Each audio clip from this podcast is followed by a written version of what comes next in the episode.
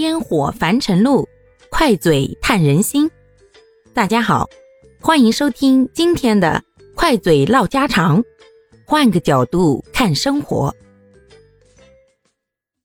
今天呢，我们来简单的聊一下关于远嫁的话题。年轻的时候，爱情发生，所有的年龄、身高、距离，那些都不是问题，只要喜欢上了。也顾不上想那么多。那个时候，只要是眼前这个人是自己想要的那种感觉，一切都好说。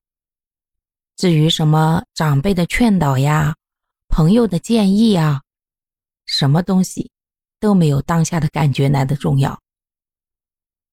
只要爱了，就义无反顾的奔向了对方。而且，在现实生活当中。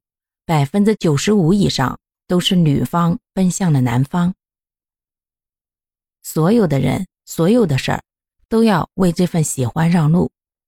不管原来在家是受到真爱的宝贝，还是被忽视、重男轻女的女孩，只要喜欢上了以后，凭着一腔孤勇，就远嫁去了离家千里甚至几千里的地方。